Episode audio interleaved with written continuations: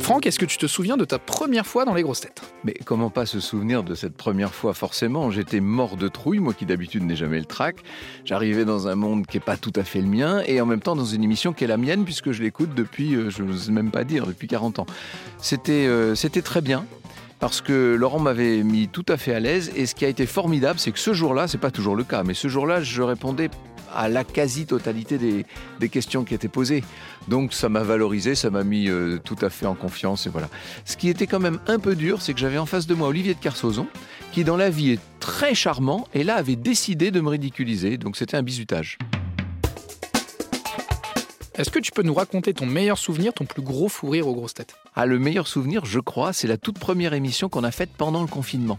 Ça faisait 15 jours que je ne faisais rien, que j'étais coincé chez moi, que je ne sortais pas, etc. Euh, j'arrive là, on me dit, il n'y a pas de public. Et finalement, euh, cette émission a été top. On a rigolé du début à la fin. On faisait nous-mêmes les applaudissements. Rien que ça, ça nous faisait beaucoup rire, bien sûr. Ça, c'est un souvenir inouï. Quand je suis rentré ensuite euh, chez moi, bon, je n'étais pas malheureux pendant le confinement, mais la différence de pression, c'était invraisemblable. Et ça, c'est un très beau souvenir.